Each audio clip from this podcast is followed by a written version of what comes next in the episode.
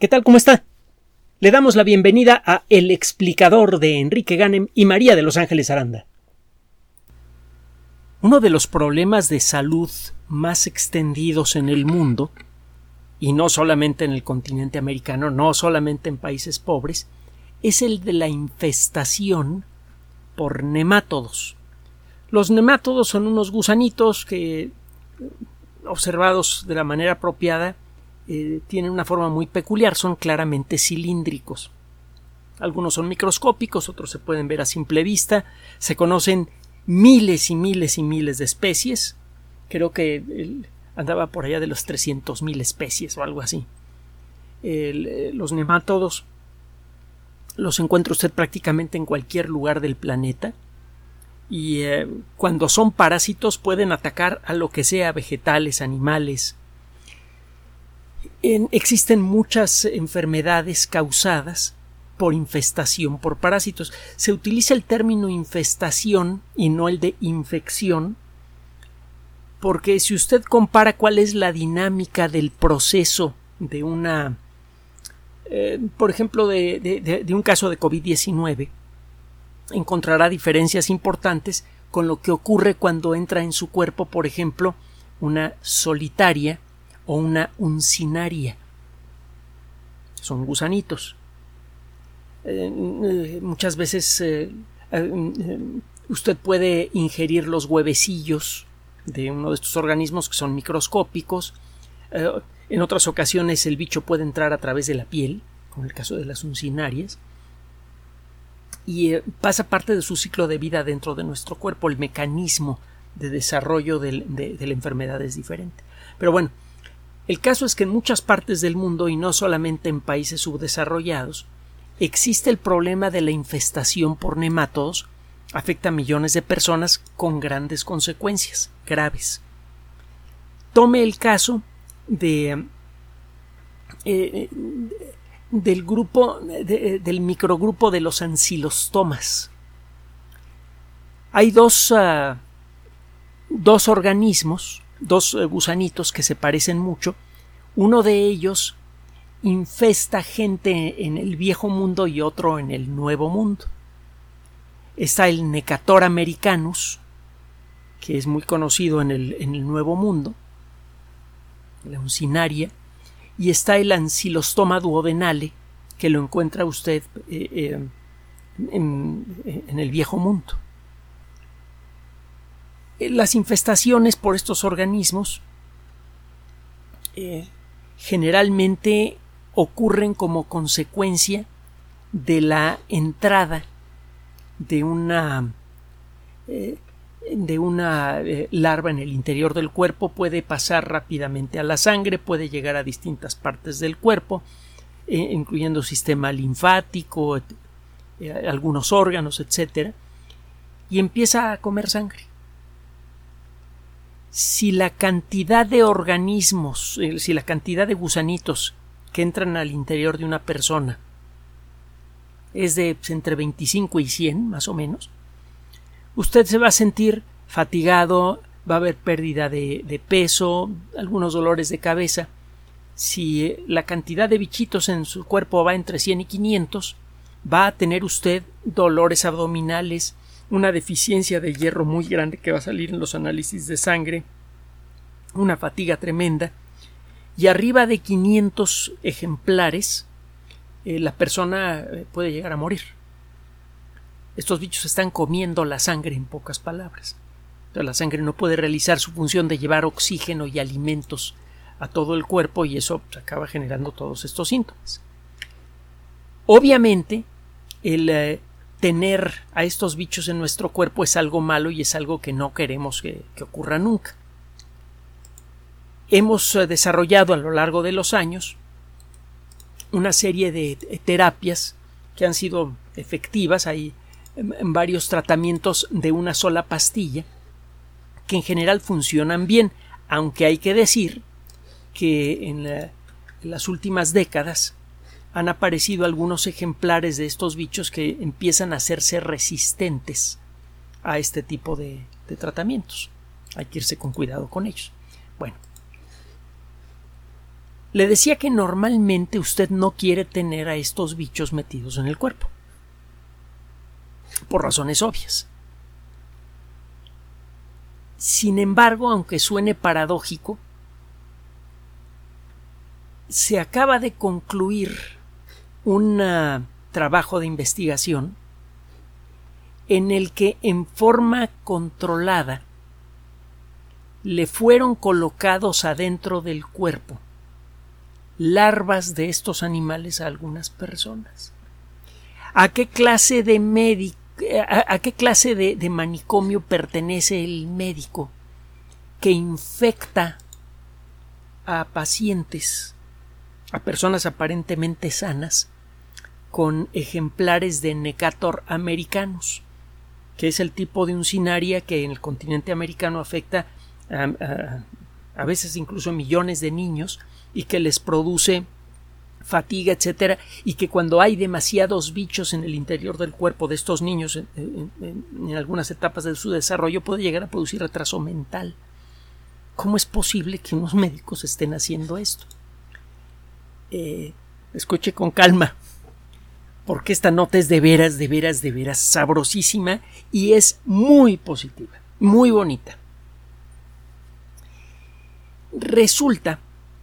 Eh, ah, se me olvidaba comentarle. El artículo fue publicado en Nature Communications, que es de Editorial Nature, y ya sabe que estas personas de Editorial Nature se van muy en serio en lo que a la ciencia se refiere.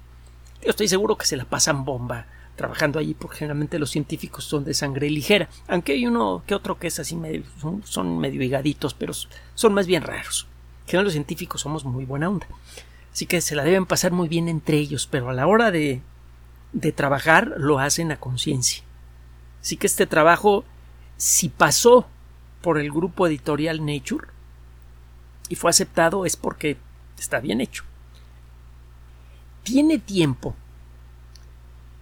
que por alguna extraña razón, bueno, déjame comentarle primero antes, que otro problema de salud muy extendido en el mundo, de hecho más extendido, y que está generando ya una verdadera situación, bueno, desde hace más de una década, una verdadera situación de alarma en todo el planeta, es el de la diabetes tipo 2.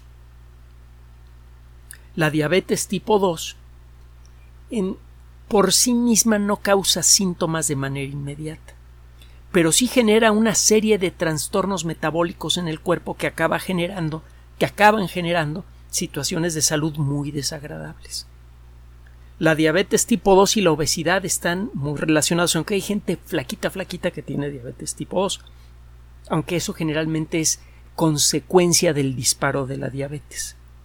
Entre las dietas que se le imponen a, las personas para tratar de controlar la enfermedad y la enfermedad misma, la persona puede perder peso rápidamente. Pero bueno, diabetes y obesidad están relacionados. Eso ya de por sí es malo las enfermedades circulatorias de todo tipo son muy comunes en personas con diabetes tipo 2, desde las más obvias y graves como derrames cerebrales, ataques cardíacos, embolias pulmonares, embolias que afectan a las venas de las piernas, Y hay otras enfermedades más sutiles del sistema circulatorio que pueden ser mucho, muy graves. Por ejemplo, empieza a fallar la circulación en las extremidades, en la punta de las extremidades. Y eso empieza a producir la muerte de esos tejidos y puede aparecer la gangrena. En una, unos libros pequeños que me quedaron de, de mi padre, que se llama Las muertes misteriosas de la historia, es una obra realizada me parece que a finales del 19 o principios del 20 por un doctor Cabanés muy conocido en su época. En, se narra, entre otras cosas, la muerte de Luis XVIII. Luis XVIII murió de la gangrena producida por la diabetes y es una narrativa verdaderamente espeluznante. Es algo de veras terrible y es una enfermedad circulatoria producida por la diabetes. La diabetes puede eh, afectar al sistema nervioso de manera directa, eso produce unos dolores muy intensos que no se calman con facilidad, la piel se se agrieta y se vuelve muy frágil, eh, se, pueden desarrollar eh, problemas de la vista que acaban dejando ciega a una persona, la lista de los problemas que puede producir la diabetes tipo 2 es larguísima. Y hasta el momento no existe una cura para la diabetes, aunque han ocurrido un par de curas de laboratorio accidentales para la diabetes tipo 2, cuando se han ensayado cierto tipo de, de dietas y también cuando se han ensayado algunos, eh, algunos anticuerpos monoclonales, la realidad es que nunca se ha podido curar la diabetes tipo 2. Ya más o menos empezamos a ver por dónde le vamos a pegar y eventualmente le vamos a pegar. Pero por el momento hay decenas de millones de personas en todo el planeta con problemas avanzados de diabetes tipo 2 otras personas que tienen la enfermedad pero todavía no muestran problemas y un montón de personas que van a desarrollar la enfermedad en los años por venir como consecuencia de malos hábitos de alimentación que en muchas ocasiones tienen que ver no con que la persona no esté educada para comer lo correcto, sino más bien está relacionado con el que con la incapacidad para tener acceso a la comida de calidad necesaria para reducir la posibilidad de la diabetes. Es una enfermedad social la diabetes que tiene que ver con eh, el sistema comercial que, existe en el mundo que le permite a algunas empresas anunciar productos que claramente están eh, asociados con el desarrollo de diabetes, eh, con la mala educación y con muchos otros, muchos otros asuntos que tienen que ver con el mal funcionamiento de nuestra sociedad. Es una enfermedad social la diabetes. El costo económico de la diabetes tipo 2 es casi imposible de calcular porque muchos de los costos son indirectos. Por ejemplo, cuando una persona desarrolla eh, la, eh, la diabetes y llega a desarrollar problemas de la vista, muchas veces no se le las personas que acuden al médico para atenderse de problemas de la vista no quedan catalogadas como enfermos de diabetes. Se estima que hay eh, para, estas fechas ya debe haber cerca de 500 millones de personas en todo el planeta con diabetes. Entre el 4 y el 8% de la población mundial eh, tiene o tendrá diabetes. Y eh, se estima que aproximadamente la mitad de las personas con diabetes no han sido diagnosticadas. Es un problema que tiene un costo económico increíblemente grande para la sociedad humana. Le digo, no, no, no es fácil de calcular. Algunas personas han tratado de calcular lo que implica el, costo de la diabetes para la sociedad humana en términos económicos y eh, los resultados siempre involucran eh, cifras de muchos centenares de miles de millones de dólares al año. Eh, pero, le digo, como es una, una cadena de cosas lo que produce la diabetes, el calcular qué impacto tiene en la reducción en el número de años útiles que tiene una persona para trabajar, la pérdida de productividad para esa persona, para su familia y para la colectividad, el costo del mantenimiento de las personas con diabetes, el costo de las consecuencias de la diabetes. Y todo eso e, e, es imposible ponerle números a eso, eh, números precisos. El, sistema inmune deja de funcionar bien en personas con diabetes tipo 2 y eso acaba generando otro tipo de problemas que no siempre quedan contabilizados. Por ejemplo, eh, si una persona eh, sufre una enfermedad pulmonar fuerte, probablemente esa enfermedad puede ser inspirada, facilitada por la reducción en la actividad del sistema inmune eh, eh, causada por la diabetes tipo 2 y no queda contabilizado ese caso como de diabetes tipo 2. ¿Qué tiene que ver esto con los gusanitos? Bueno, tiene tiempo que los médicos sospechan cada vez con más ah, eh, con, más elementos de prueba que por alguna extraña razón las personas que se han infectado con um, eh, bueno que se han infestado con uh, eh, algunos gusanitos por ejemplo con Necator americanus por alguna razón no desarrollan una diabetes tipo 2 aunque sean candidatos para ella. No se entiende cuál es la causa de este proceso, pero parece ser bastante claro. Entonces, desde hace tiempo se tiene la teoría de que el estar infectado con estos bichitos reduce la probabilidad de desarrollar diabetes. No vaya a sacar conclusiones equivocadas de esto. Termine de escucharme, por favor. Un grupo de investigadores del Instituto de Salud Tropical de Australia, de, Salud Tropical y Medicina de Australia, publica este trabajo, eh, eh, por cierto, eh, dirigido por una mujer, Doris Pierce, en Nature Communications, que es la continuación de otros trabajos que se vienen haciendo y se vienen publicando desde el año pasado. Resulta que si usted infecta con entre 20 y 40 larvas, esto fue lo que hicieron las personas. Bueno, déjeme comentarle cómo fue la historia. Eh, la doctora y su equipo reclutaron a 40 personas que ya estaban en condición prediabética.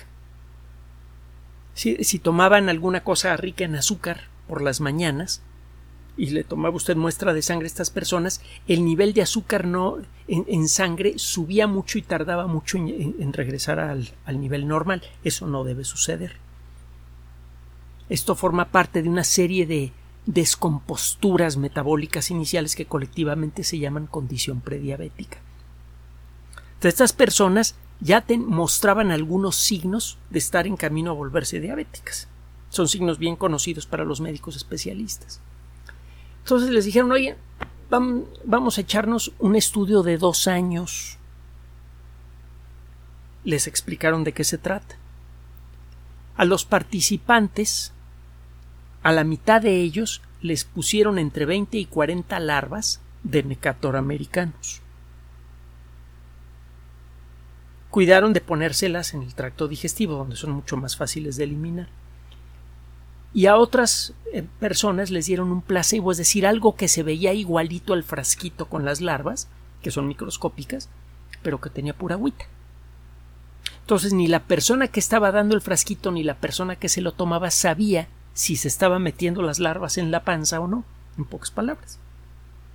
A eso se le llama un estudio doble ciego. Solamente el equipo de la doctora Pierce sabía de todas las personas que participaron en el proyecto cuáles habían recibido el bichito y cuáles no. Eh, para hacerle corta la historia,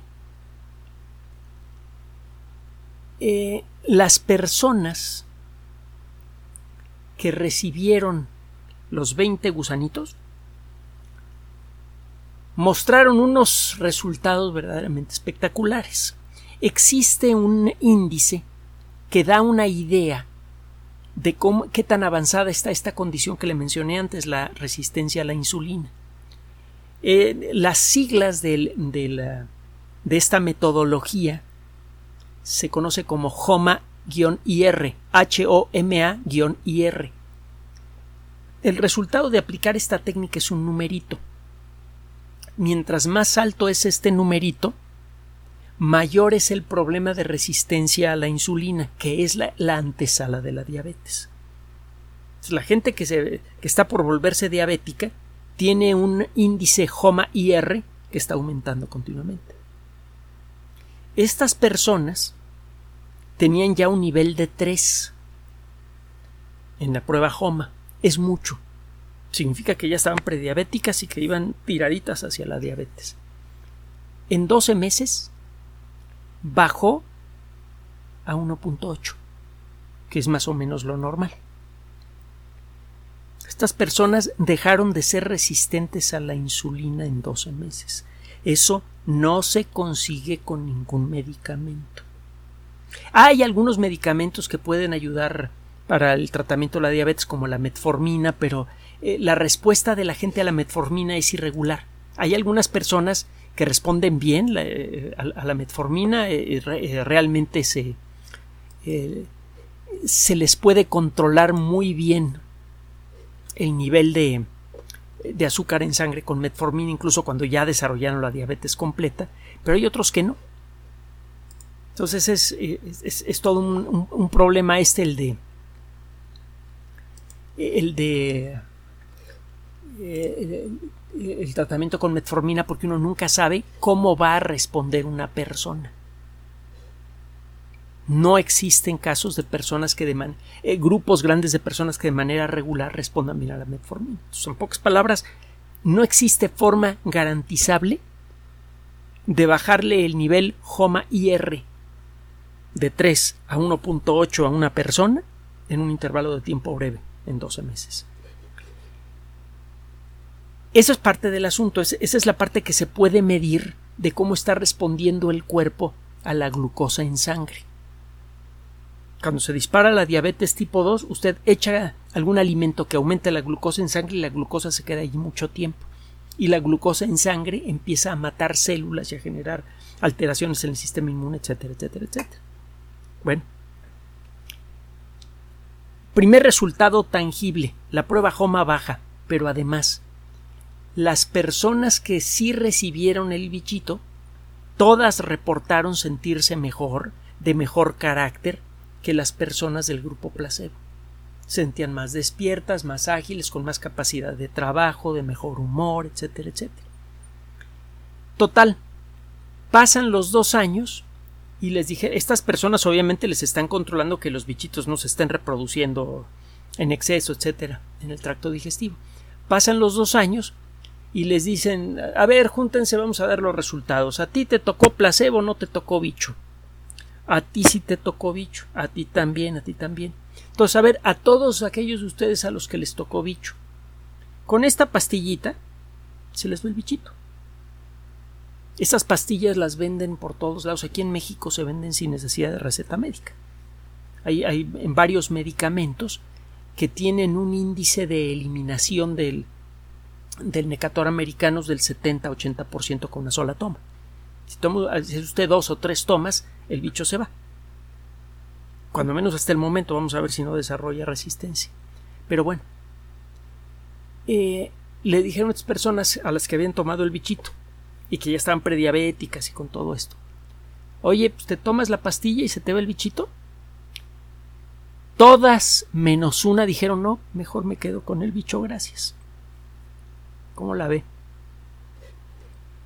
En, en muchos lugares del mundo estamos muy conscientes de lo que puede hacer una infestación por, ah, por eh, gusanitos. Hay muchas diferentes. Por ejemplo, está el caso. Bueno, aquí voy a, a recordar a dos damas aquí en México que hicieron trabajos importantes de investigación sobre gusanos parásitos. Una de ellas, la doctora Margarita Bravo Hollis, se escribe con H. Hollis, que al igual que su hermana, eh, Elia Bravo Hollis, vivió casi 100 años, al igual que su hermana fue una bióloga extraordinaria. Eh, Elia, que, las dos eran personas verdaderamente encantadoras, es otra de las cosas que, habría que celebrarles. Eran verdaderamente maravillosas estas damas, muy amigas de, mi suegra y de mi esposa. Y luego por extensión llegué a conocerlas y, y, a, estimarlas mucho.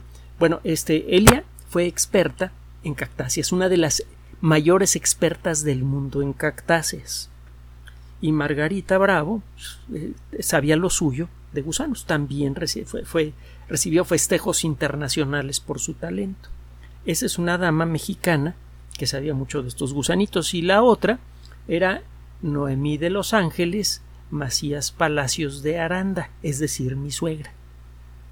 Otra dama, otra bióloga extraordinaria que además hacía su trabajo de investigación, además de ser profesor, y, de muchos años y muy reconocida. Bueno, habiendo dicho esto, sabemos gracias al trabajo de personas como estas damas y, muchos médicos, etcétera, de cuáles son los efectos que tiene la infestación por gusanos. La planaria puede destruir el hígado. Eh, la, eh, eh, la, solitaria puede liberar huevecillos que viajan por el torrente sanguíneo y se pueden meter en el hígado y peor aún en el cerebro. produciendo daños gravísimos. Hay unos que literalmente pueden matar a una persona en el corto plazo. Hay unas que pueden, hay unas filarias, unos gusanitos parientes del necator americanos que se meten en el ojo y lo destruyen. Hay unos que se reproducen por miles en las piernas y generan una condición que se llama elefantiasis. Es decir, las infestaciones por gusanos son algo que se debe, es muy temible, es algo que se debe evitar en la medida de lo posible. Sin embargo, este trabajo está revelando que incluso algunos, como ha sucedido con el veneno del escorpión y con otras con otros casos así en el mundo natural, algunos de nuestros peores enemigos naturales esconden secretos que pueden sernos útiles. El veneno de los escorpiones incluye algunos eh, eh, factores activos que pueden servir para la lucha contra el cáncer, por ejemplo. El veneno de algunas arañas ha permitido desarrollar mejores eh, analgésicos, más efectivos y que producen menos problemas de, de, adicción. Este trabajo, por eso le, decía yo que no me lo malinterprete, no implica que convenga infestarse con gusanos para prevenir la diabetes. Porque puede usted conseguir exactamente lo contrario. Algunos gusanos pueden alterar el metabolismo y eso facilita el desarrollo de la obesidad y de ahí viene la diabetes y un montón de otras cosas. No. Pero lo que sí revela este trabajo, y es lo que dice de hecho la autora, y eh, otros de los participantes, porque han entrevistado a varios, es que es claro que estos gusanitos están generando ciertas proteínas que eh, al circular por la sangre de alguna manera afectan el comportamiento del sistema inmune. Y sabemos que el sistema inmune tiene que ver directamente con el desarrollo de la diabetes en cierto modo, el, problema de la diabetes es un problema eh, generado por, eh, por un mal funcionamiento del sistema inmune, es casi como una enfermedad autoinmune. Esto tiene muchos puntos de interés porque primero, gracias a las técnicas modernas, podemos hacer un inventario del tipo de proteínas que tienen estos bichitos en su en, su cutícula, en la parte externa, en el equivalente a su piel. Gracias a las técnicas de la proteómica, podemos hacer un inventario de las proteínas que tienen estos bichitos y que pueden estar soltando en nuestra sangre. Esto a su vez serviría para buscar qué proteínas son las que tienen este efecto protector contra la diabetes. Y esto genera dos consecuencias. Primero, podemos empezar a fabricar esas proteínas en grandes cantidades, meterlas en cápsulas y dárselas a las personas prediabéticas. Y dos, podemos averiguar exactamente en qué procesos moleculares están interviniendo esas proteínas para desarrollar sustancias aún mejores más fáciles de fabricar que las proteínas que generalmente son moléculas grandes para corregir el problema también con pastillitas. Este trabajo acaba de demostrar que efectivamente la presencia de estos parásitos en el cuerpo reduce en mucho la posibilidad de desarrollar la diabetes en personas prediabéticas.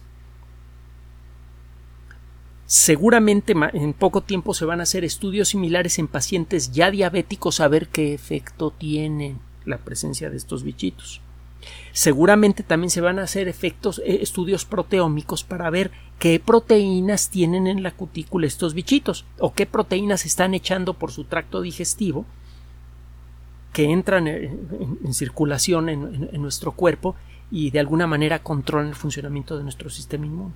Y seguramente a partir de eso desarrollaremos un entendimiento molecular mucho más preciso contra la diabetes y mejor aún vamos a podremos contar en el corto plazo con los primeros medicamentos efectivos que sirven para prevenir la diabetes. Recuerde que la mejor cura es la prevención. Es mucho mejor evitar enfermarse de tétanos que esperar a que dé la infección y aplicar antibióticos. Mucho mejor. Y lo mismo pasa con prácticamente cualquier enfermedad.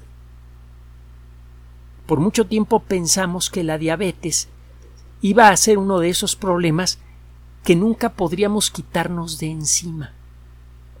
Daba la impresión de que la diabetes tipo 2 era algo metido en nuestro genoma y que tendríamos que desarrollar la soltura necesaria para editar genomas humanos por millones, algo que nos falta eh, todavía tiempo para conseguir, para poder curar la diabetes en todo el planeta. Así que se llegó a pensar que la diabetes iba a estar con nosotros para siempre, esencialmente, o cuando menos por muchas, muchas décadas o siglos. Y ahora resulta que como consecuencia del estudio cercano de un viejo problema de salud que en cierto modo ya tenemos solucionado, porque cuando menos por el momento se pueden curar estas infestaciones con pastillitas con mucha facilidad, gracias al estudio de una enfermedad que de un problema de salud que ya creíamos eh, solucionado para siempre, estamos encontrando la clave para resolver otro mucho más grave. Trate de imaginarse lo que eso va a implicar la no solamente para la salud y felicidad de miles de millones de personas, que es en lo primero que piensan los científicos que trabajan en este tipo de temas, y aunque no lo crea, es en lo primero que piensan muchos de los científicos cuando hacen su trabajo, aunque no tenga que ver directamente con la salud. La ciencia es una de las humanidades, generalmente la gente que se dedica a la ciencia lo hace pensando en el beneficio colectivo, en aumentar el conocimiento colectivo para poder hacer más cosas con él.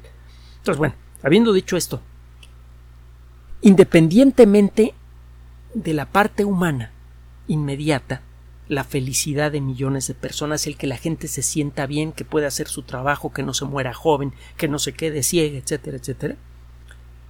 La reducción en el costo de los servicios de salud de todo el planeta como consecuencia de la aparición de un medicamento así sería fabulosa